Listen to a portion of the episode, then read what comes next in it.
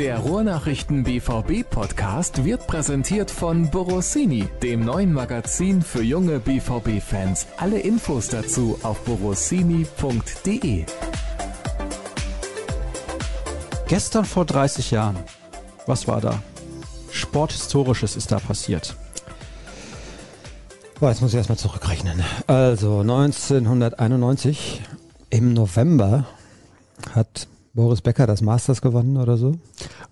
Hm, Das könnte sogar tatsächlich sein, das weiß Ich ich, weiß nicht. nicht. Aber das ist ja dann nicht immer Anfang November schon. Das, äh, nee, ja, jetzt Ende November, ne? Oder jetzt, glaube ich, Mitte November geht das los. Die Nachwuchsspieler spielen schon, die haben ja so ein Next Gen oder sowas, haben die. Genau. Haben wir jetzt auch hier bei den Ruhrnachrichten. Ja, das ist aber was anderes. Ja. Das ist was anderes.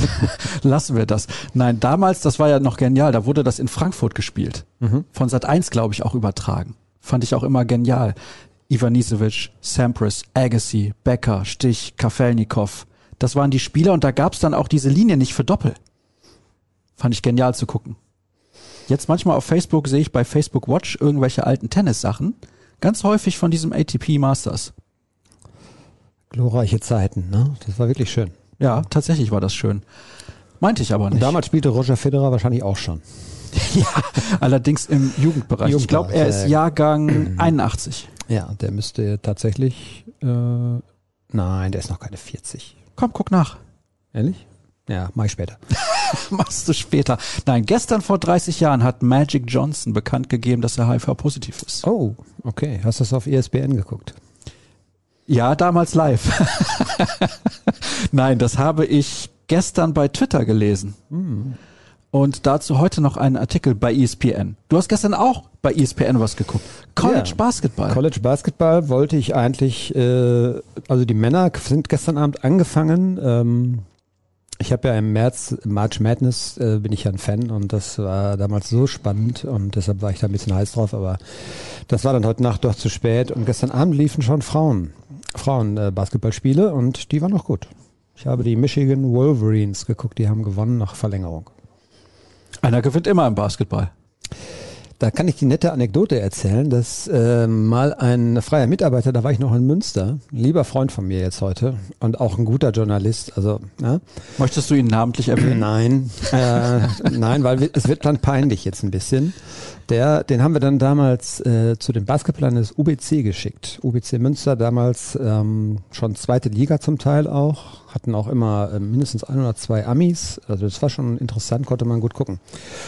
Ja, und der überraschte uns dann sonntags, ähm, damals gab es ja noch kein Online, der überraschte uns dann sonntags mit der Nachricht, dass er dann aufgestanden sei, als es unentschieden gestanden habe und sich gewundert habe, warum keiner ging. Bis ihm dann irgendeiner gesagt hat, warum gehst du denn jetzt? Wird doch jetzt erst gerade richtig spannend.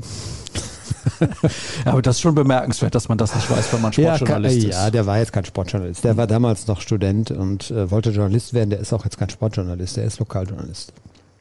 Immerhin. Aber äh, ich fand das auch nett, dass er das einfach so erzählt hat, weil er äh, hatte dann keine Probleme damit, dass sich dann alle ein bisschen amüsiert haben über ihn. Aber ja, fand ich gut. Ja, ist doch auch in Ordnung. Ist eine Ich lustige auch gut. Anekdote, oder? Ich habe auch schon mal versucht, ein Foto zu machen und es war kein Film drin. Das ist ein Klassiker. Heute hat man dann keinen Chip. Das ist, glaube ich, allen mal passiert, solche Sachen. Also ist ja auch nicht, ich finde es auch gut. Wurde das Foto denn gedruckt? Das Foto wurde dann nachgestellt. Oh, Man munkelt, man munkelt, dass es in diesem Hause hier, also Hause Ruhrnachrichten, dann schon mal auf Amateurplätzen schon mal vorgekommen ist, wenn der Fotograf äh, mehrere Termine hatte und im Stau stand und äh, nicht rechtzeitig da war, dass der sich dann Spieler nochmal rausgeholt hat. Oh, Und tatsächlich. dann hat die, haben die, glaube ich, nochmal ein paar Zweikämpfe nachgestellt. Das munkelt was. man, ja? Das wurde mal gemunkelt, ja. Ja, an Gerüchten ist ja in der Regel was super. dran. Finde ich super. Also das sind doch die Anekdoten, die Muss man aber auch erstmal den Mut Überleben. haben zu sagen, Ja. ich bin zu spät gekommen, kommt jetzt bitte nochmal raus für ein gestelltes Foto. Ja, genau. Ja, fantastisch. Man könnte ja meinen, ist nichts los bei Borussia Dortmund. Ein bisschen- Länderspiele. Ja, aber ist ja immer was. Ja, eben. Wie war es denn in Leipzig? Gut.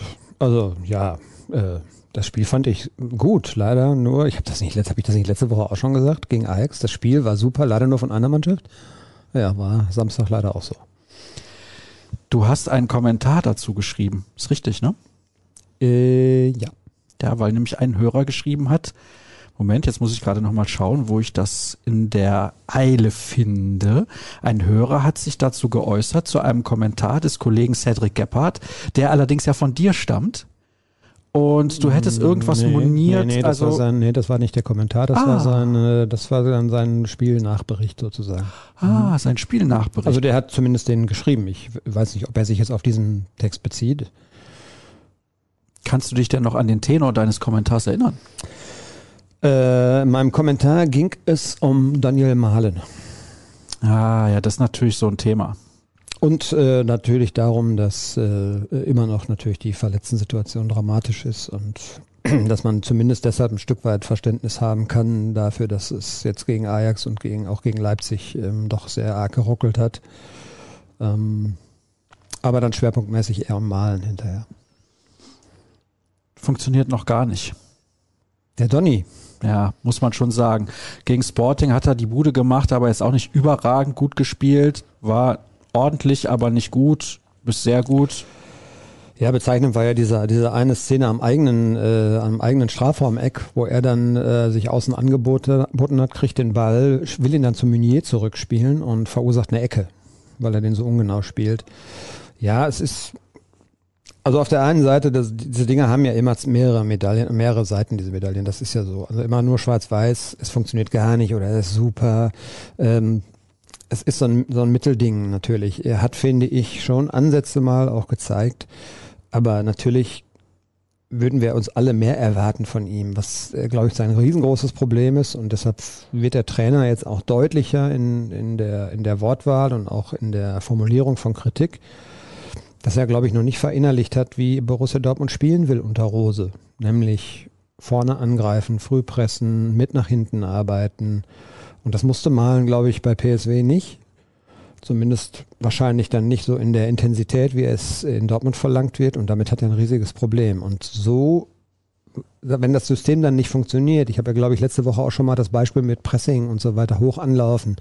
Wenn Reus als vorderster Mann äh, hoch anläuft, aber die dahinterstehende Reihe schiebt nicht nach und besetzt die möglichen Anspielpositionen und verhindert damit dann mögliche Anspiele, sodass sie einen langen Ball spielen müssen zum Beispiel. Wenn das nicht funktioniert, dann läuft sich der Reus vorne einen Wolf. Und das ist, glaube ich, eine Geschichte, wo Malen angesprochen ist und ähm, da muss er sich deutlich steigern. Und er hat natürlich noch nicht so diese Bindung insgesamt.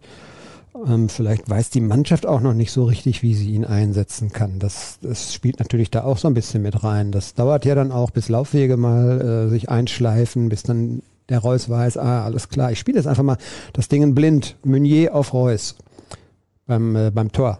War eine sensationelle Geschichte, hätte ich Meunier fast gar nicht zugetraut, muss ich jetzt mal so sagen. Und den hat er natürlich auch genauso gewollt, aber er hat ihn in dieses Loch gespielt. Ich glaube jetzt nicht, dass er gesehen hat, dass unbedingt Reus schon gestartet war, aber er wusste, dass die Position besetzt ist und dass da eigentlich ein Spieler starten muss, weil das ist dann die Aufgabe des Stürmers. Und vielleicht braucht das zum Beispiel beim Malen noch so ein bisschen, aber da insgesamt, das Gesamtpaket ist noch nicht so stimmig. Er kam ja auch angeblich nicht fit aus den Niederlanden nach Deutschland. Da frage ich mich, wenn du gerade für 30 Millionen verpflichtet wurdest und du weißt ja auch, der Transfer deutet sich ja auch an. Das ist ja jetzt nicht eine Sache von zwei Tagen und dann wirst du verpflichtet, sondern Borussia Dortmund hatte schon länger Interesse an Daniel Mahlen. Dann hast du normalerweise den Ehrgeiz, da hinzukommen und topfit zu sein, damit du von Anfang an bei 100 Prozent bist. Wenn du Erling Haaland heißt oder von mir aus auch Ma äh, Mar äh, Mario Götze oder Marco Reus, die haben so eine Arbeitseinstellung. Vielleicht ist die bei dem so ein bisschen äh, eher lässiger. Also wir haben das ja auch schon ein paar Mal the thematisiert, dass wir auch so den Eindruck hatten, dass der konditionell gar nicht auf der Höhe war. Und ähm, die haben alle ihr Programm bekommen, auch er. Und wenn du die sozialen Medien in den Sommer, Sommermonaten verfolgst, du weißt ja immer, wie das läuft. Dann treffen die sich sogar irgendwo teilweise auf Mykonos oder sowas und haben sich dann so einen Personal Trainer geholt. Jammers. Weil sie natürlich selber auch wissen, wenn keiner da ist, der ihnen Beine macht, dann die Sonne scheint und da ist der Strand, dann mache ich vielleicht mal ein bisschen weniger. Reicht trotzdem, ja. Und weiß nicht, ob der nicht ein bisschen zu lange am Strand gelegen hat. Spekulation, aber er war auf jeden Fall nicht fit, als er herkam. Das hat Rose ja selber auch mal thematisiert. Ich finde das unprofessionell. Ja, das, ja, das ist unprofessionell. Vor allen Dingen, wenn du, wie du es schon sagst, äh, mit einem gewissen Rucksack auf dem Rücken nach Dortmund kommst. Da sind dann 30 Millionen sozusagen äh, hin und her gewandert. Dafür kann der zwar nichts, aber ähm, es sollte zumindest ihn mal dazu animieren, dass er eine gewisse Arbeitsanstellung an den Tag legt. Ich will ja jetzt nicht behaupten, dass der nicht gut trainiert oder sowas. Wir, wir sehen ja leider heutzutage so wenig auch richtiges Training, dass wir das ja auch gar nicht beurteilen können, ob einer jetzt über eine gewisse Zeit lang schlecht trainiert oder gut trainiert. Das kriegst du halt nicht mit, wenn du nur so eine äh, Spielersatztraining oder sowas guckst. Ne? Aber es hat gedauert. Ich glaube, diese Defizite hat er jetzt einigermaßen aufgeholt. Er ist, glaube ich, jetzt einigermaßen konditionell auf dem Stand. Und jetzt geht es darum, dass der natürlich so schnell wie möglich seine Stärken einbringen muss und das, wo er, wo er noch Schwächen hat, da, dass er da auch dran arbeitet. Ist vielleicht auch ein Problem für ihn, dass er nicht im Schatten von Erling Haaland agieren kann, der natürlich dann auch teilweise einen zweiten Gegenspieler auf sich zieht, was Platz schaffen würde für Daniel Mahlen. Ja, das, das ist sicherlich ein Thema. Ich glaube, er hat bei PSW ja immer äh, so Halbspitze gespielt. Vorne war dann, glaube ich, Zahavi äh, und ähm, das hat wohl wunderbar funktioniert. Jetzt hat er natürlich auch am Anfang mit Haaland zusammengespielt. Und auf der anderen Seite, wenn Haaland da ist, gehen natürlich auch deutlich mehr Bälle in Richtung Haaland als dann vielleicht zu ihm. Also, äh, aber klar, also wenn du einen Stürmer neben dir hast, der so die Aufmerksamkeit auf sich zieht, dann hast du dann eigentlich auch immer mehr Räume. Da sollte man dann auch von profitieren können, ja. Aber was war jetzt mit der Frage oder ist sie jetzt? Ich kann sie ja mal vorlesen, weil ich sie mittlerweile gefunden habe. Ach so, okay. Ich möchte nochmals auf den Kommentar von Cedric Gebhardt für das Spiel gegen Leipzig zurückkommen. Dort wurde behauptet, dass die Leistung und Einstellung schlecht gewesen sei. Kein ausreichender Verweis auf die Belastung, kein Verweis auf die Verletzung. Was denkt ihr zu der Position? Ich finde weiterhin, dass dies populistischer Blödsinn ist und man einfach die Umstände einbeziehen sollte. Die Niederlage war nicht gut, aber ehrlich, an diesem Tag war nicht mehr möglich. Kann man das nicht so schreiben? Also ich habe ja in dem Kommentar, also ich war wir waren jetzt wahrscheinlich ein bisschen irritiert wegen des, äh, wegen des Wortes Kommentar.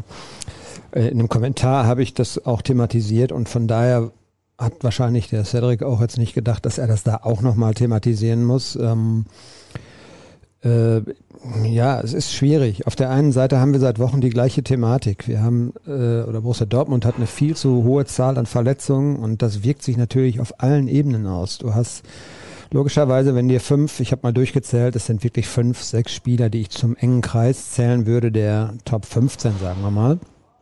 Wenn dir so viel Substanz verloren geht, dann merkst du das ja nicht nur im Spiel, du merkst es auch im Training, weil die werden dann ersetzt von beispielsweise Spielern U23, die dann den Kader so ein bisschen auffüllen. Das hast, dann hast du aber nicht eine hohe Trainingsqualität, als wenn der Kader komplett wäre. Jetzt hast du nie den Fall, dass alle da sind, das ist schon klar.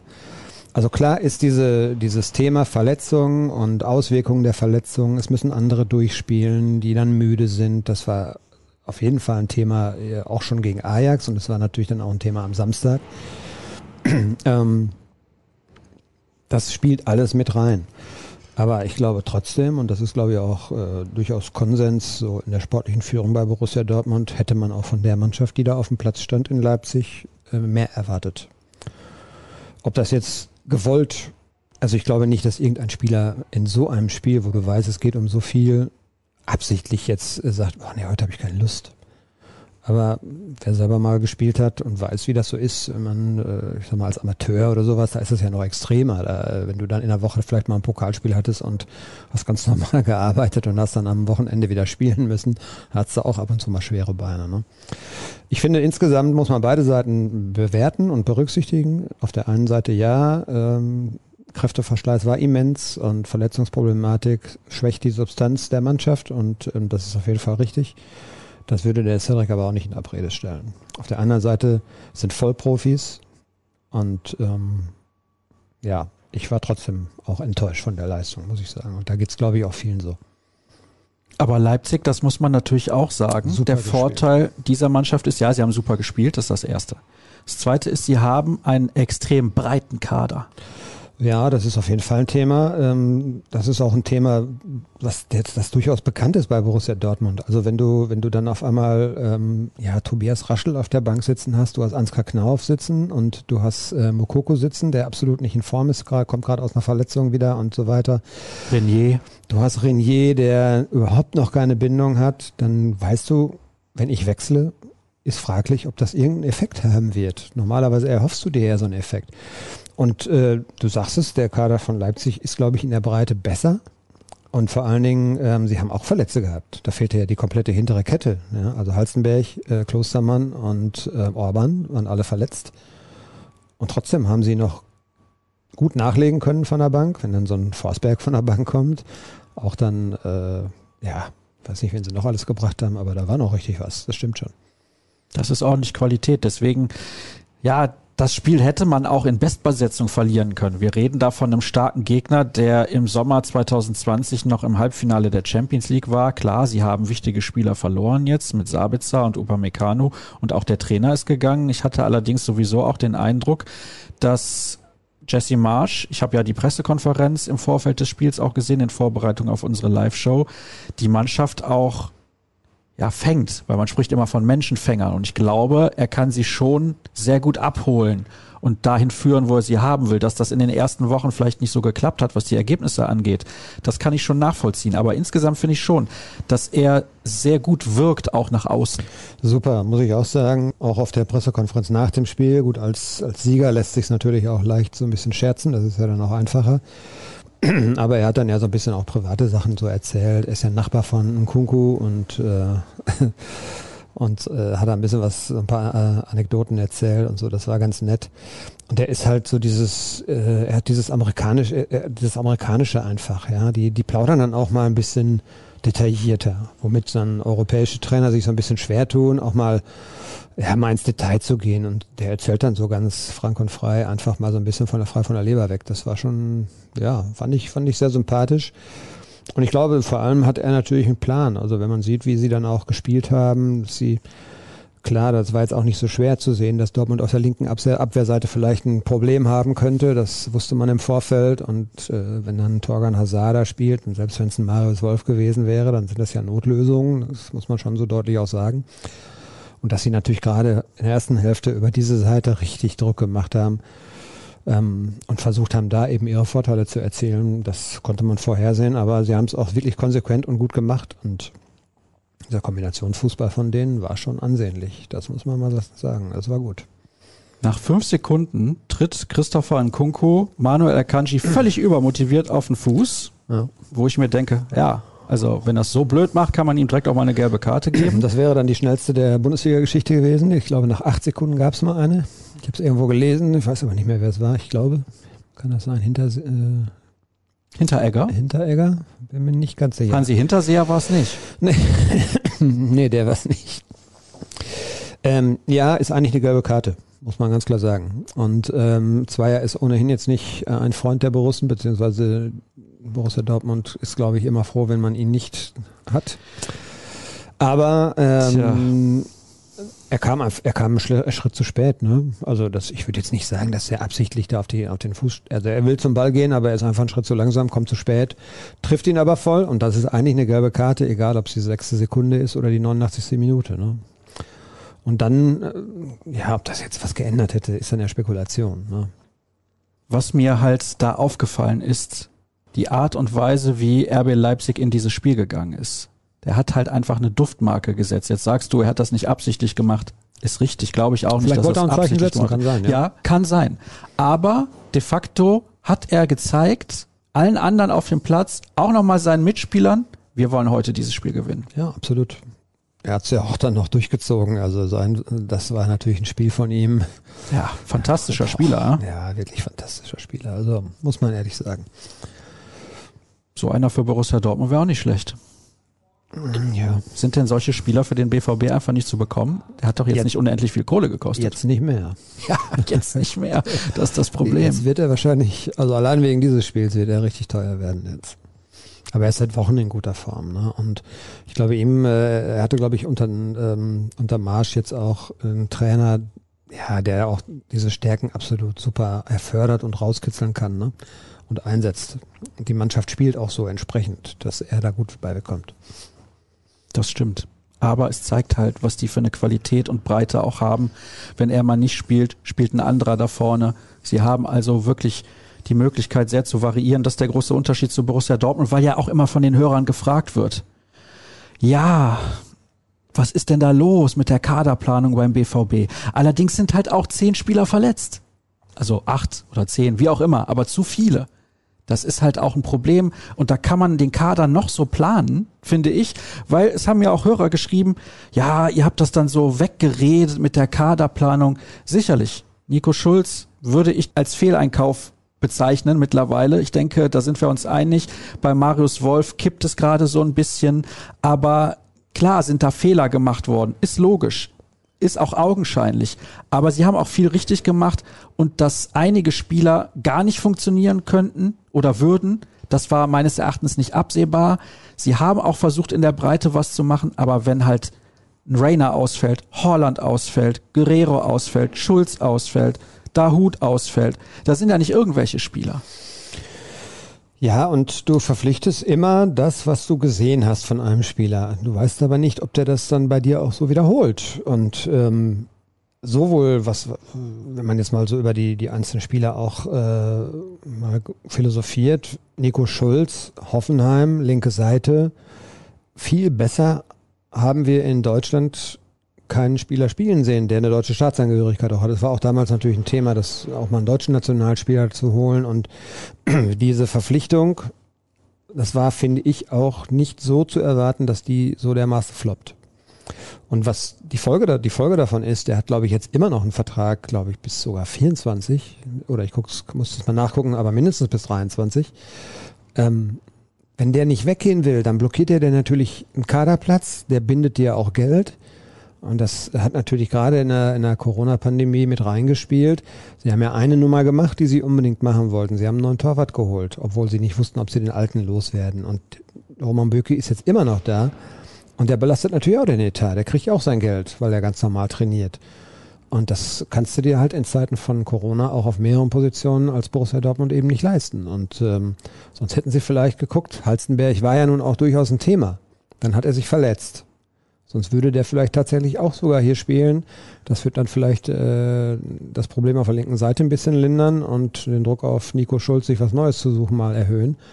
Wie aber auch immer, es hat nicht so funktioniert. Das ist dann im Fußball eben manchmal so. Wir haben sicherlich auch einige Transfers in der Pipeline gehabt, die sich dann am Ende nicht realisieren lässt, äh, ließen weil jetzt auch zuletzt teilweise das Geld fehlte, sollten wir auch nicht vergessen. Man hätte ja beispielsweise vielleicht ohne Corona einen Ashraf Hakimi behalten. Nee, das war, glaube ich, kein Thema. Das äh, war auch finanziell, glaube ich, nicht zu stemmen und ähm, äh, man hätte ihn sicherlich gerne behalten, so ist es nicht, aber also da, äh, nee, das war, das war nicht möglich. Hm. Ja, ich weiß, dass auch, dann, dass ja im Sommer dann auch äh, immer viel spekuliert wird und dann hieß es, dann holen wir den von äh, da und den von da und der kostet nur 35 Millionen, warum sollen wir den nicht holen? Es ist einfach kein Geld da gewesen. Punkt. wenn man jetzt mal sieht, es gab ja jetzt die ersten Quartalszahlen der, der neuen Saison. Ähm, letzte Woche sind die äh, vorgestellt worden. Ähm, da war der Sancho-Transfer mit drin, der dafür gesorgt hat, dass man äh, bei, den, äh, bei der Bilanz so ein bisschen gut wieder dasteht. Da ohne hätte man wieder ein Minus gehabt. Ne? Jetzt kommt die Kapitalerhöhung, die das Ganze natürlich abfedert so ein bisschen und die auch ein bisschen finanziellen Spielraum bringt. Und du hast natürlich auch die Möglichkeit, noch Transfers zu machen im nächsten Jahr. Also ich glaube natürlich schon, dass längst, längst natürlich in den nächsten Sommer reingeguckt wird und dass man auch versuchen wird, im Winter vielleicht schon was zu realisieren im Vorgriff auf den Sommer. Ähm, denn da wird ja dann wahrscheinlich eine ziemlich hohe Ablösesumme nach Dortmund fließen. Ist von auszugehen. Die sollte man verteilen in in mehrere Spieler. Ist falsch. Auf mehrere Spieler natürlich. Ja, aber wenn man jetzt zum Beispiel den, den Sancho-Transfer, um das auch mal ganz deutlich zu sagen, ähm, man hat einen Transferplus gehabt von 56 Millionen, einen, einen bilanziellen Transfererlös äh, von 56 Millionen Euro für alle Transfers. Also auch die, die man selber getätigt hat, alle gegengerechnet. Man musste Kobel bezahlen, man musste den Trainer bezahlen, man hat Malen bezahlt. Und man hat abgegeben, äh, ich sag mal, an werthaltigen Geschichten natürlich Sancho. Man hat äh, Balerdi abgegeben. Äh, Gomez hat nicht ganz so viel gebracht. Wen, habe ich vergessen? Irgend, ah, Delaney. Hat jetzt auch nicht ganz, ich glaube 5, 6 Millionen waren es oder in Dreh. Weniger als man erhofft hatte. Man hatte, glaube ich, auf jeden Fall, wenn man das Brutto nimmt, hatte man, ich würde mal sagen, ja, Sancho hat 85 gebracht, Balerdi glaube ich sogar 11. Also man hat 120 eingenommen, würde ich jetzt mal sagen, brutto. und man hat netto halt vielleicht 50 bezahlt. Das wären 70 Millionen eigentlich Differenz. Aber da kommen dann ja halt die ganzen Beraterkosten, Steuern und so weiter dazu, ähm, Abschreibungen. Spieler werden abgeschrieben. Das ist tatsächlich so bilanziell. Und ich glaube, das Transfer Plus war 56 Millionen. Da kann man sehen, was dann noch wieder weggeht. Also nicht, dass man einnimmt, kann man auch leider ausgeben. Das ist leider so. Ja, wir haben da letztens drüber gesprochen in unserer Finanz-Sondersendung in der letzten Länderspielphase mit Alexander Nolte. Der hat das ja auch nochmal alles erklärt. Er hat gesagt, generell ist Borussia Dortmund eigentlich gut aufgestellt im Vergleich zu vielen anderen ja. Vereinen und sie können dann gegebenenfalls, wenn dann bald auch das Stadion wieder komplett voll ist, aber das ist aktuell ein ganz anderes Thema, dann können sie sich Dinge erlauben, die sich andere Vereine vielleicht auch gar nicht erlauben können. Aber da wollen wir jetzt nicht zu sehr in die Tiefe gehen. Fangen wir mal richtig an mit den Hörerfragen. Euer Podcast ist nach wie vor ein Fest für die Ohren. Insbesondere, wenn mein Namensvetter zu Gast ist. Jetzt kannst du mal raten, wie der Hörer heißt. Ja, Dirk. Krampe heißt er. Nein, heißt Dirk. Wie geht es denn mit Axel Witzel nach dieser Saison weiter? Sein Vertrag läuft ja aus. Es wird bestimmt nicht, er wird bestimmt nicht schneller und seine Ballsicherheit hat auch nachgelassen. Ja, die Ballsicherheit hängt natürlich auch mit Handlungsschnelligkeit zusammen und wenn das nachlässt, wird es auch schwieriger, weil dann äh, sind die Gegner dann schneller da. Das hat man jetzt auch in Leipzig wieder gesehen, man hat es äh, gegen Ajax gesehen und ähm, ja, ich glaube, dass, äh, dass da relativ klarer Konsens ist, dass Axel Witzel nochmal was Neues machen wird, weil er bindet auch jede Menge Gehalt. Er war auch kein billiger Spieler, ist kein billiger Spieler. Und ähm, ich glaube, das war aber schon damals auch äh, dem BVB vorher klar, dass man bei der Laufzeit des Vertrages und ähm, in, in Korrelation mit seinem Alter, dass das dann eben logischerweise da wahrscheinlich kein großer Transfererlös mehr zu erzielen sein wird. Man konnte ihn jetzt auch nicht abgeben, man brauchte ihn auch. Ich glaube nicht, dass ich habe irgendwo gelesen, wird er vielleicht im Winter verkauft. Das kann ich mir ehrlich gesagt nicht vorstellen. Ähm, da würde man sich ja dann äh, selber nochmal schwächen, beziehungsweise müsste dann natürlich auch dementsprechend die Position neu besetzen schon. Ähm, von daher, das wird am Saisonende, äh, wird der Vertrag auslaufen und dann wird er eine Blumenstrauß kriegen und man wird sich bedanken bei ihm, weil ich, ja, zumindest im ersten Jahr finde, fand, fand ich ihn sehr gut. Mittlerweile wird es ein bisschen schwieriger für ihn, ja. Er war im ersten Jahr vor allem im ersten Halbjahr überragend. Da war er überragend. Das ja. Problem ist, dass Lucien Favre ihn hat immer spielen lassen und er kam damals von der Weltmeisterschaft in Russland, wo Belgien bis zum Spiel um Platz drei mit dabei gewesen ist, hatte keine Pause und ich glaube, das war ein großes Problem. Ich kann mich noch erinnern, es hieß am Anfang, ja, wir wollen ihn nicht so oft einsetzen und dann gab es ein Pokalspiel in Fürth, wo er in der Verlängerung, glaube ich, oder in der 90. hat er irgendwie ein Tor geschossen, mhm. ja, irgendwie sowas. Und ab dann hat er sowieso immer gespielt. Ja, Lucien Favre hat sich ja sehr schwer damit getan. Ähm, er hat zweimal davon gesprochen, dass man Belastung steuern muss und es gab aber einige Spieler, auf die er wollte er nie verzichten. Und selbst wenn es dann ein Pokalspiel gegen Zweitligisten war und ähm, ja, Jetzt ist er, er hat eine schwere Verletzung ja auch noch hinter sich. Da hat er sich, finde ich, sehr, sehr gut von erholt. Ähm, allerdings ist das, glaube ich, noch mal ein bisschen zu Lasten des Tempos gegangen. Wir hatten letztens ein Spiel, da war seine Spitzengeschwindigkeit 28,9, glaube ich. Das ist ausgerechnet die Durchschnittsgeschwindigkeit von uns beiden. Ja. Jetzt können die Hörer raten, wer der Schnellere ist. Auf den ersten fünf Metern wahrscheinlich ich, dann habe ich eine Zerrung. Leistungszerrung hast du. gegen Top-Teams ging diese Saison jedes Spiel verloren, außer gegen Leverkusen. Das nur auf die Verletzten zu schieben, ist schön Reederei.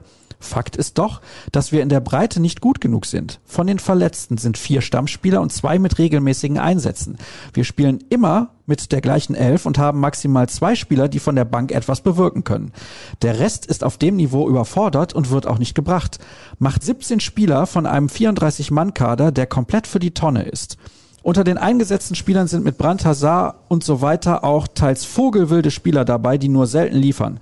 Wie könnt ihr die Meinung vertreten, der Kader sei gut genug aufgestellt? Haben wir eben ja schon ein bisschen drüber diskutiert, aber. Ja, es kommen ja äh, beide Seiten auch raus. Zum einen die Tatsache, äh, kann man dann auch mal sehen, dass die, die, die Fans selber natürlich auch unterschiedlich alles bewerten. Der eine sagt, ihr müsst nicht so kritisch sein, wir haben viele Verletzte. Der andere sagt, ja, trotz der vielen Verletzten, äh, es fehlt einfach die Breite. Äh, beide haben irgendwie recht. Ich kann mich jetzt aber auch nicht, also klar, ich war der Meinung, wenn einigermaßen alle fit sind, hat Borussia Dortmund eine Mannschaft, die Top 3 mitspielen kann. Für die Meisterschaft ähm, muss ein Haaland gesund bleiben und knipsen und das muss eigentlich alles passen. Es war schon, war schon logisch, dass das sehr, sehr schwer werden würde. Ich glaube, da müssen wir auch jetzt erstmal wieder nicht von reden. Äh, vor allen Dingen nicht, wenn man sieht, wie Bayern München eben auch spielt. Das ist die große, das ist die, die große Aufgabe. Du musst eine Mannschaft auf die Beine stellen, die eben durch so eine ganz lange Saison möglichst wenig Schwankungen hat. Und bei, bei Borussia Dortmund sind die Schwankungen noch zu groß. Und Breite bin ich voll d'accord, würde ich jetzt auch sagen. Breite ist nicht gut genug. Es hat aber Gründe.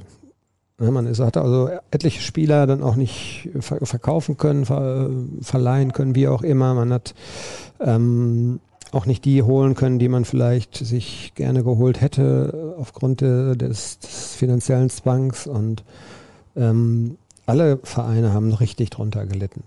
Wenn man mal sieht, auch wie du es eben schon gesagt hast, Leipzig hat richtig an Substanz verloren. Und trotzdem haben sie noch eine richtig gute Mannschaft. Ja.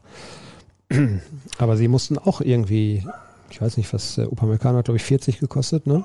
Ja, ich glaube sogar ein bisschen mehr, 45 kann das sein. Kann gut sein, ja. Und Sabitzer war auch der Kapitän. Trotzdem funktioniert das einigermaßen. Aber sie liegen in der Tabelle auch deutlich hinter Borussia Dortmund. Sollten wir jetzt auch nicht Sie kommen jetzt, Sie, das hat Rose ja auch richtig formuliert, die Ergebnisse sagen nicht unbedingt das aus, was man sehen kann in den Spielen. Sie haben ja gegen Paris zweimal richtig gut gespielt auch. Ja, richtig gut. Und haben nur einen Punkt geholt. Das ist dann äh, manchmal eben so. Aber jetzt, sie kommen jetzt, glaube ich, so langsam. Also man hat, sollte die durchaus noch auf dem Zettel haben. Das ist genau der Punkt. Wir haben jetzt den zehnten Spieltag oder elften Spieltag, glaube ich, hinter uns. Ähm, es ist noch, zwei Drittel sind noch zu gehen. Du musst, wenn du ganz oben dabei bleiben willst, darfst du dir keine Schwäche leisten. Wenn Bayern München in deiner Liga spielt, darfst du ohnehin keine Schwäche haben. Man muss halt mal darauf hoffen, dass die mal irgendwann patzen und dann musst du da sein und darfst dir dann solche Spiele eben nicht leisten wie am Samstag. Grüße an den weltbesten Podcast. Bei aller berechtigten Kritik mal etwas Positives. Kobel hat meiner Meinung nach richtig eingeschlagen. Er hat uns schon oft im Spiel gehalten und ist eine echte Bereicherung. Hat der BVB damit eine Baustelle für die nächsten Jahre geschlossen? Ja, hat er. Ich habe selber auch äh, gedacht, wenn man doch die so wenig Geld hat, ähm, sollte man das dann nicht woanders für einsetzen? Es war klar, man ist ordentlich besetzt auf der Torhüterposition, aber nicht überragend. Kobel hebt die ganze Geschichte nochmal in eine andere Liga, das muss man ganz klar sagen. Also bislang, er hat keinen Patzer bis jetzt gehabt, obwohl er relativ viele Gegentore kassiert hat. Ähm, ich kann mich an kein Spiel erinnern, wo er mal wirklich gepatzt hat. Er hat unglaubliche Reflexe. Am Samstag diese Szene, wo er da im Fallen noch mit dem Fuß den Ball wegspitzelt. Ähm, das war schon sensationell und toller Torwart, hat eine super Ausstrahlung. Ich glaube, er kommt auch richtig gut an mit wie er, wie er kommuniziert in der Mannschaft. Das ist, glaube ich, auch noch so ein ganz entscheidender Punkt. Wenn dann ein Torwart von hinten dirigiert, das muss immer mit seinen Leistungen auch übereinstimmen. Bei ihm ist das so und er hat, glaube ich, eine, eine, sehr, sehr gute Art zu reden und strahlt als Keeper selber was aus. Er hat ein paar Zentimeter mehr als Birki, das ist auch wichtig. Ja, dieser Heber letzte Woche gegen Köln von Duda, ich weiß nicht, ob Birki den bekommen hätte. Eventuell knapp werden können. Ja, so tendenziell würde ich sagen, er wäre bei Roman Birki ins Tor gegangen. Ja, weiß ich nicht, ist auch egal. Ähm, ich finde nur, klar, er steht sehr, sehr weit vom, das muss er als Torwart auch. Das, ähm, hat da jetzt mal gesehen, was für ein Risiko das auch ist. Äh, nicht jeder schießt allerdings dann auch den Ball so gut. Äh, aber wie er sich denn diesen Ball noch geholt hat und er wusste ganz genau, gleich rappelt's mit dem Pfosten, das wird auch richtig wehtun. Es war ihm dann aber auch trotzdem egal. Also der hebt das Torwartspiel auf ein neues Niveau. Super Transfer bislang und ähm, ja, damit sollte Ruhe sein. Wie seht ihr die Entwicklung des BVB in den letzten drei Jahren und was ist die Aussicht für die nahe Zukunft? Hat der Verein das Maximum rausgeholt oder wandelt er von einer Übergangssaison in die nächste, weil immer irgendetwas nicht passt? Trainer, Mentalität, Konstanz, Verletzung. Ja, das erste Favre-Jahr war ja eigentlich sehr gut. Ähm, dann hat sich das so ein bisschen eingeschliffen, dass der Fußball sich nachhaltig verändert hat. Äh, ich glaube, dass äh, sein Ansatz Ballkontrolle, Spielkontrolle, dass er das hinterher übertrieben hat. Im ersten Jahr ging es noch, dass er auch nicht bereit war, so ein bisschen abzuwandeln, seine, seine Philosophie, weil er eine andere Mannschaft da auf dem Platz stehen hatte. Ja, Borussia Dortmund ist eigentlich mehr so das, was, was sie jetzt gerade spielen, nämlich sie können schon attackieren, sie können schon früh draufgehen, sie wollen offensiv spielen, das liegt so in ihren Genen. Defensive ist ein riesengroßes Thema, das hat er sich, dessen hat er sich als allererstes angenommen. Hat es aber auch nicht so richtig in den Griff gekriegt. Und ähm, jetzt hast du ja da, dazu das Problem, dass du eigentlich immer richtig gute Spieler auch entwickelt hast, wodurch du immer in Tuchfüllung irgendwie ganz oben warst. Du hast einen Sancho, der dann unter, unter Favre auch einen Riesensprung gemacht hat und sich zu einem richtig guten Fußballer entwickelt hat. Dann hast du Haaland geholt und Haaland ist eingeschlagen wie eine Bombe, aber du weißt, dass das alles zeitlich begrenzt ist. Das ist das Kernproblem. Äh, wenn diese Mannschaft mal drei, vier Jahre zusammenbleiben könnte, wäre, glaube ich, auch ein äh, großer Titel möglich. Ich will den Pokal jetzt nicht kleinreden, aber mal eine Meisterschaft halt auch. Das ist ja das, was eigentlich alle wollen und das ist der wichtigste Wettbewerb. Aber es wird eben nicht passieren. Der Haaland, der bleibt wahrscheinlich nur bis zum Sommer. Sancho ist jetzt schon weg. Dann geht es darum, wer kann der Nächste werden? Haben wir wieder einen in der Hinterhand, der vielleicht so durchstartet. Und äh, ja, beim Malen müssen wir mal abwarten. Würde ich jetzt den Stab noch nicht drüber brechen wollen, aber das ist bislang natürlich noch nicht gut.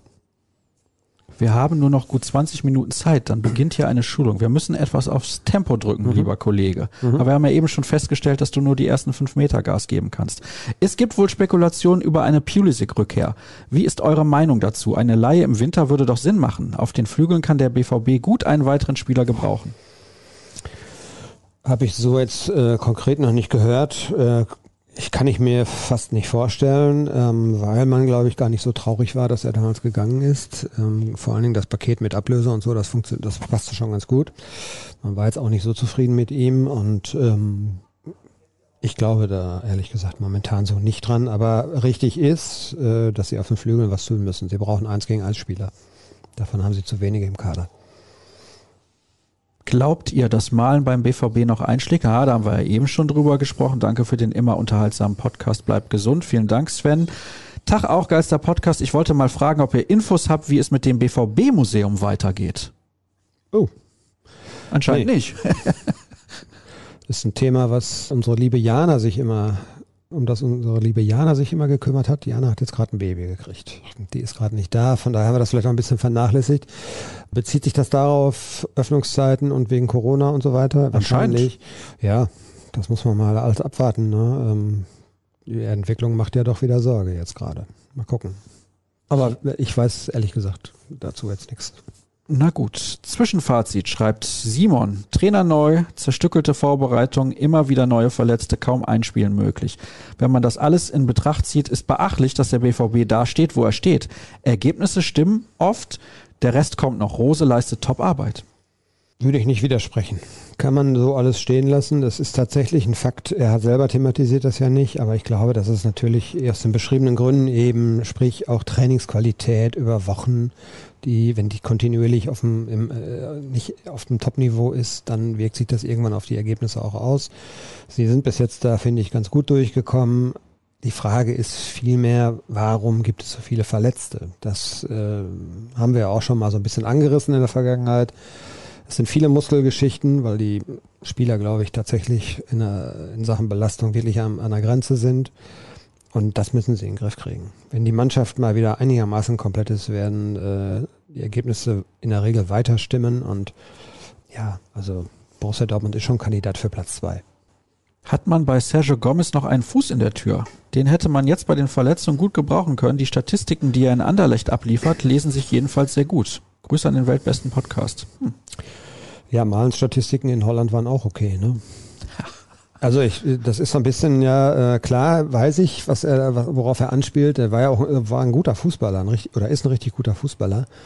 Aber er hat natürlich auch hier anderthalb, zwei, zweieinhalb Jahre Zeit gehabt und hat den Sprung nicht so richtig geschafft. Und das ist Spekulation, ob der jetzt in dieser Phase helfen würde. Ich glaube, man hat keinen Fuß in der Tür, ähm, weil man einfach der Meinung war, dass der für eine Bundesliga-Spitzenmannschaft dann noch nicht weit genug ist. Ob er das dann vielleicht in zwei, drei Jahren mal ist, vielleicht hat er jetzt in, in Belgien halt einen richtig großen Sprung gemacht, aber es ist belgische Liga, da müssen, müssen wir ein bisschen, ohne die abwerten zu wollen, das ist halt eine andere Liga. Und ich glaube, Bundesliga und dann eben auch international in Champ auf, auf Champions League Niveau, da wirst du anders gefordert.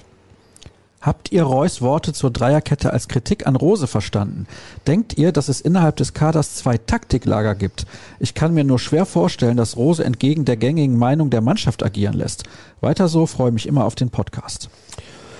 Gab es ja unter Favre schon, ne? das Thema, auch äh, welches System spielen wir. Äh, Favre war auch ziemlich stur lange und hat sich dann von der Mannschaft hinterher ein bisschen überzeugen lassen. Natürlich wird es, äh, wird es in der Mannschaft auch eben klare Verfechter für eine bestimmte systematische Anordnung geben. Äh, Reus hat es jetzt relativ deutlich gesagt. Ich finde, das steht ihm auch zu als Kapitän. Ähm, ob er jetzt damit ausdrücklich dann den Trainer gleich kritisieren wollte. Ich glaube, wenn man dann nach so einer Niederlage vor die Kamera muss und ist gefrustet, weil man vielleicht auch das Gefühl hat, es wird wieder nichts. Marco Reus würde so gern deutscher Meister mit Borussia Dortmund werden. Und das war natürlich jetzt wieder eine Niederlage, die so ein bisschen ihm auch vielleicht gezeigt hat, auch vielleicht dieses Jahr wird es nichts werden. Und dann ist der Frust groß und dann sagst du sowas. Ich glaube, man sollte es nicht zu hoch hängen. Aber natürlich äh, wird er auch intern mit Rose darüber sprechen und ähm, ich glaube nicht, dass wir in nächster Zeit noch zu allzu oft die Dreierkette sehen werden. Äh, vor allen Dingen, wenn die personellen Möglichkeiten größer werden. Das weiß Rose ja auch, dass er bei einer Viererkette einen mehr, Mann mehr im Zentrum hat. Und ähm, das war jetzt auch aus der Not geboren. muss man ja auch mal ganz klar sagen. Nächste Frage. Ja, da gab es nochmal Fragen zu der Kaderbreite und der Kritik. Da haben wir aber am Anfang schon drüber gesprochen. Ihr seid die Besten, schreibt Sönke. Ja, sehr guter Einstieg. Warum verpflichtet der BVB zwei Spieler wie Pongracic und Malen? Beide fallen durch beim Thema Mentalität, Gier nach Erfolg und Einsatzwillen. Solche Themen gehören beim Scouting-Profil doch priorisierend dazu. Eine gute Frage, wie ich finde. Beim Malen kann ich es schlecht beurteilen, weil wir ihn halt in ähm, in Holland jetzt auch nicht so intensiv verfolgt haben. Ähm, Pongracic, da wusste man schon, was man bekommt. Da wusste man mit Sicherheit auch, dass der als Typ vielleicht nicht ganz einfach ist. Ähm, er hat am Anfang hier zwei, die ersten zwei, drei Einsätze waren richtig gut. Von daher weiß ich jetzt gar nicht, ob, ähm, ob das jetzt so der, der, ja, die Regel ist bei ihm, wie er in den letzten zwei, drei Wochen spielt. Also, der ist sicherlich kein schlechter Innenverteidiger. Und man hatte damals natürlich auch reagiert auf eine, auf eine personelle Notsituation, weil man einfach relativ dünn besetzt war. Man wusste noch nicht, wann kommt äh, Daxo zurück, wie schnell ist der wieder belastbar, wie sieht's mit Kulibali aus, der ohnehin noch sehr, sehr jung ist. Und äh, man brauchte auf der Position dringend einen Spieler. Und dann musst du halt auch gucken, was ist verfügbar. Also man, äh, da war dann äh, zweitrangig, glaube ich, oder sekundär eben, äh, ob der auch charakterlich jetzt einwandfrei ist. Aber da will ich ihm auch jetzt ehrlich gesagt, der hat jetzt mal einen rausgehauen, das war sicherlich dumm von ihm, äh, ja, wird er hoffentlich wissen. Und fußballerisch hat er zwei gute Spiele gemacht, danach wurde es ein bisschen schlechter. Kann auch wieder nach oben gehen. Moin aus Hamburg. Könnt ihr auf die aktuelle Ticketsituation eingehen? Gegen Ajax waren es zum Beispiel noch kurz vor dem Spiel Tickets über die BVB-Seite zu kaufen. Ist der Boom vorbei? Zu teuer? Früher war an keine Karten zu kommen. Heute kein Problem, auch für Nichtmitglieder oder Hamburger wie den Hörer. Aber das ist ja relativ offensichtlich, oder? Haben wir auch schon mal thematisiert. Ich glaube, dass tatsächlich der Boom ein bisschen vorbei ist, dass die Leute in der Pandemie natürlich auch gemerkt haben, dass sie ihr Geld vielleicht erstens zusammenhalten müssen. Stichwort Kurzarbeit und so weiter, wird, wird viele auch getroffen haben, ähm, dass sie auch mal ihr Geld woanders für ausgeben wollen. Dann war Ajax das dritte Heimspiel innerhalb von sieben Tagen. Wenn man die alle hätte gucken wollen, wäre man richtig, hätte man richtig hinlegen müssen auf den Tisch, weil auch die Karten gegen Ingolstadt, das habe ich zum Beispiel nicht verstanden, die waren sehr teuer. Zu teuer. Ähm, das hätte man sicherlich vielleicht anders lösen können. Ähm, Müssen, sagen Kritiker. Ja, und dann kommen diese ganzen Geschichten. Das war das, das Hinspiel 04 und 21 Uhr ist sicherlich auch ein Thema, was sich vielleicht langfristig durchschlagen wird. Ich meine, man, man erlebt es ja selber auch, als man ist nicht mehr vor zwei Uhr nachts zu Hause. Gut, jetzt muss ich am nächsten Morgen nicht um 6 Uhr dann aufstehen, ne? Aber ähm, vielleicht ein oder andere, der dann im Stadion war. Und dann überlegen die sich, ob sie das, ob sie das machen. Ne? Wenn du dann noch hinterher anderthalb Stunden Auto fahren musst als Beispiel, kommst du da erst um 11 oder 12 Uhr weg. Ne? Aber das ist sicherlich so, dass auch viele jetzt ein bisschen auf ihr Geld schauen und auch ein bisschen, ja, vielleicht überdreht der Fußball eben die Spirale auch gerade ein bisschen. Stichwort Kommerz. Hast du gerade die gleiche Nachricht bekommen wie ich? Ich habe noch nicht drauf geschaut. In der Küche stehen Brötchen. Hast du die auch bekommen? Habe ich auch bekommen. für uns steht da sogar. Ja, das äh, ist aber, glaube ich, tatsächlich für. Okay, genau, die ist direkt an uns gegangen, ja. Guck mal, wenn wir hier gleich fertig sind. Du hast aber eben schon was gegessen. Ich habe eben schon was gegessen. was gab's denn? Es gab ähm, Macaroni. Alforno. Oder? Mhm. Ja. Was haben wir denn hier? Sind die Spieler des BVB auch so weltfremd wie die der Bayern hinsichtlich der Impfung und wie sehr kann man eigentlich auf einem anderen Planeten leben?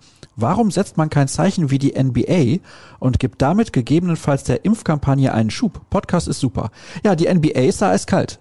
Es gibt sogar noch einzelne Staaten in den USA, New York, Kalifornien, da dürfen die Spieler, wenn die ungeimpft sind, nicht mal trainieren. Ich bin da mittlerweile, äh, nachdem ich jetzt am Samstag in einem Zug gesessen habe, äh, wo dann Mitfahrende auf dem Weg zur Querdenken-Demo in Leipzig waren und Button hatten ungeimpft, trugen sie dann ganz stolz an ihrer Jacke, bin ich, äh, ich bin nicht, nicht deshalb, aber ich bin da längst auf einem ganz radikalen Kurs, muss ich ganz klar sagen. Also wer nach, äh, ich kann da auch Kimmich nicht verstehen, muss ich sagen. Ähm, bei Julian Brandt weiß ich nicht, äh, was da vielleicht noch rein, ob da noch andere gesundheitliche Aspekte vielleicht reingespielt haben. Der war ja auch nicht geimpft. Ansonsten sind, glaube ich, fast alle geimpft bei Borussia Dortmund. Von daher das mal so vorneweg. Aber ich bin da mittlerweile auch auf einem sehr radikalen Kurs. Wir sehen doch jetzt, was gerade passiert. Und wir tun uns total schwer, diejenigen zu schützen, die sich an alles halten. Und äh, geben denen, die meinen, sie müssen eine andere Meinung vertreten, viel zu viel Raum. Äh, zu Lasten von Kindern vor allen Dingen, die noch nicht geimpft werden konnten bislang. Und eben auch von alten Leuten vielleicht, äh, die dann trotzdem vielleicht noch einen schweren Verlauf haben. Ich wäre für eine sehr, sehr äh, radikale äh, Regelung. Ich habe nicht verstanden, warum Borussia Dortmund von 3G, äh, 2G auf 3G zurückgegangen ist. Fand ich auch nicht gut. Und ähm, wenn dann Joshua Kimmich eventuell mal äh, bei irgendeinem Auswärtsspiel äh, nicht mitspielen darf, weil im Stadion 2G herrscht, ja, vielleicht wird das dann ja seine Bereitschaft, sich doch impfen zu lassen, mal erhöhen. Ich weiß es nicht. Fände ich gut. Hier gibt's ja immer Trends bei Twitter, Hm? weil ich gehe dann auf mein Profil und gucke, wer halt die Fragen gestellt hat und daneben werden die Trends angezeigt. Trends unter anderem gerade BioNTech, Kimmich, Lockdown, Notbremse jetzt, Corona und Quarantäne. Es werden ja immer nur zehn angezeigt, das waren jetzt glaube ich sieben. Ja.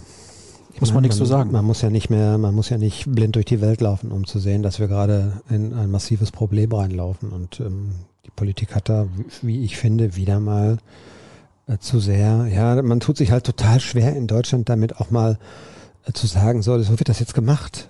Ja. Ähm, ich kann es ich kann's ehrlich gesagt nicht verstehen. Also man muss immer gucken, man muss differenzieren. Es gibt Leute, die aus medizinischen Gründen nicht geimpft werden können. Die haben natürlich äh, dann jetzt teilweise ein Problem. Aber alle die, die meinen, äh, ja, es gibt ein schönes, es gab ein schönes Plakat, das ich mal gesehen habe. Leute, die meinen, dass Impfen ihre DNA verändert, sollten das mal als Chance begreifen. Das habe ich auch gesehen. Das fand ich sehr gut. Also wer sich jetzt Das läuft ja dann über den Chip. ja, das läuft über den Chip, ganz genau. Ja, also wer jetzt nach, wir sind jetzt zwei Jahre dabei, fast anderthalb oder 18, 19 Monate. Und wer mittlerweile, wer sich damit be beschäftigt, der muss doch jetzt auch zu der Erkenntnis kommen. Es gibt ja auch ganz klare Studien, die ganz klar belegen, so, wer liegt denn gerade auf den Intensivstationen? Das sind zu, zu 80 Prozent ungeimpfte Leute. Und die liegen da lange. Das ist das große Problem. Die liegen da ja nicht nur zwei Tage, sondern sie liegen, lange, wenn sie es am Ende dann überlegen. Sie, die blockieren Betten. Klar erkranken auch Geimpfte. Es hat ja auch niemand gesagt, dass der, dass der Impfschutz bei 100 Prozent ist.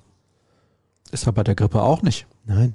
Aber ich habe einen guten äh, Bekannten, der auch äh, geimpft, doppelt geimpft ist und der tatsächlich auch jetzt positiv ist. Er weiß nicht, wo er sich hergeholt hat, aber der hat halt dann auch nur einen relativ leichten Verlauf. Und der ist schon deutlich über 60. Ah, da kann man mal sehen. Und der ist heilfroh, dass er geimpft ist. Aber jetzt herzugehen und zu sagen, das ist äh, Staatsdiktatur und bla bla bla, das tut mir leid. Drei Fragen noch, Dirk. Ja. Die vielen Muskelverletzungen sprechen dafür, dass die Spieler entweder nicht professionell genug arbeiten oder die Belastung zu hoch ist. Da andere Vereine ähnliche Belastungen haben, aber nicht so viele Muskelverletzungen, spricht viel für die These der Unprofessionalität, oder? Dazu müsste ich die Daten wissen, die weiß ich jetzt so nicht gefühlt, habe ich das, habe ich so den Eindruck, dass auch andere viel mit Muskelproblemen, Verletzungen äh, zu kämpfen haben und Problemen da haben. Äh, und ich schiebe es tatsächlich auf die hohe Belastung. Weil die Intensität, das habe ich hier, glaube ich, letzte Woche schon mal erzählt, ähm, ich, gefühlt ist jeder äh, Zweikampf, geht ein richtiger Sprint voraus und äh, es findet alles auf viel, viel höherem Tempo statt mit extremeren Belastungen für die Muskeln und Sehnen und äh, ich glaube schon, dass da so ein bisschen die Ursache liegt. Aber Stichwort äh, professionelles Verhalten. Wir wussten aus der Vergangenheit ja zum Beispiel, dass ein Rafael Guerrero in seiner ersten Phase der Karriere äh, damit totale Probleme hatte, auch mit Muskelverletzungen, weil er sich nicht vernünftig ernährt hat. Das, jetzt hat er wieder eine äh, Verletzung gehabt, auch eine muskuläre Geschichte, aber es ist insgesamt ein bisschen weniger geworden, weil er, glaube ich, ein bisschen mehr auf seine Ernährung achtet. Spielt alles rein. Da ist nicht jeder so vernünftig, wie es vielleicht ein Haaland ist. Ich habe jetzt was über Haaland gelesen, der muss sich sehr so dermaßen professionell verhalten. Und das in dem Alter, das kommt ja auch noch dazu, das ist schon vorbildlich. Absolut. Warum ist Brandt nicht in der Lage, aggressives Pressing zu spielen und den Gegner unter Druck zu setzen? Hat er zu wenig Kondition oder ist er mental nicht bereit dazu? Wird Rose weiter mit ihm planen? Er passt meiner Meinung nach nicht zu Roses Spielstil. Ja, er hat ja äh, durchaus einen Aufwärtstrend erkennen lassen, auch gerade was diesen, diesen Punkt angeht. Ähm, früher war er zweikampftechnisch oder auch was Anlaufen und Pressen angeht, äh, das gehörte nicht so zu seinem Spiel. Wobei er immer gelobt hat, dass Rose das so fordert, weil äh, es ja auch in Leverkusen so gemacht worden sei. Aber der ist kein Zweikampfmonster, ne? Überhaupt nicht. Wird er nie werden. Wird er auch nicht werden. Ähm, ich würde ihn nicht abschreiben, aber das ist ähnlich wie beim Malen. Also er ist, glaube ich, einen deutlichen Schritt weiter als Malen und konditionelle Probleme, der ist einer, der immer am meisten läuft. Also daran wird es nicht liegen. Es ist, glaube ich, eher eine mentale Geschichte, auch eine Geschichte von, von, von Wachheit. Ich meine, der ist auch intelligent genug. Das, äh, du brauchst auch eine gewisse Spielintelligenz, um das dann auch vernünftig durchzuziehen. Ähm, aber es ist jetzt nicht der prädestinierte Spieler dafür. Also er wird jetzt nicht so ein, so ein Monster wie der Haaland werden, der auch immer gegen den Ball ja wahnsinnig arbeitet. Da es zuletzt öfter aufgegriffen worden ist, wie oft dürft ihr eigentlich für die auswärtigen Journalistenkollegen übersetzen, wenn Rose auf den PKs von Daxo, Toto oder Co. berichtet? Und bei welchem Spitznamen musstet ihr euch selber mal schlau machen? Bei keinem, glaube ich eigentlich. Nee, das war ja meistens äh, aus dem Zusammenhang dann auch irgendwann erkennbar. Äh, ich weiß jetzt, äh, also die, es gibt, ich weiß jetzt gar nicht, äh, die auswärtigen Kollegen, die schaffen das dann auch alleine, glaube ich. Die nehmen sich den Kader vor und dann gucken sie mal und wenn dann einer Tiki heißt, dann wissen sie, dass das Tigis ist oder so, ja. Ja, ist schon lustig, ne? Aber Wie war denn dein Spitzname? Du hast einen sehr kurzen Vornamen und auch einen sehr kurzen Nachnamen. Mein Spitzname hat nichts mit meiner Namenskombination zu tun, sondern der war und ist bis heute Auge. Auge? Weil du wenig gelaufen bist, aber immer einen guten Blick fürs Spiel hattest? Das wäre schön, nee, weil ich ja tatsächlich äh, ein Problem mit meinen Augen habe. Ich habe auf einem Auge deutlich weniger Sehkraft. Okay. Das äh, hättest auch Fan von Klaus Augenthaler sein können. Nein, war ich nicht. Okay, verstehe. Positionsmäßig war ich mal Fan von Thomas Berthold, aber von dem sage ich mich auch mal besser jetzt los. Ja, ich glaube, das ist eine gute Idee aktuell. Gut, dass wir das nochmal geklärt haben. Thomas Berthold auch in die völlig falsche Richtung abgedriftet. Ja. Wir haben jetzt abgebogen. 14 Uhr, nein, 13.59 Uhr. Oh, noch eine ja. Minute Zeit. Herzlichen Dank. Ja. Rundnachrichten.de, Twitter at rnbvb, at Dirk Krampe, at Sascha Stadt. Das war's für diese Woche. Habt eine gute Zeit und in einer Woche hören wir uns dann wieder. Tschüss.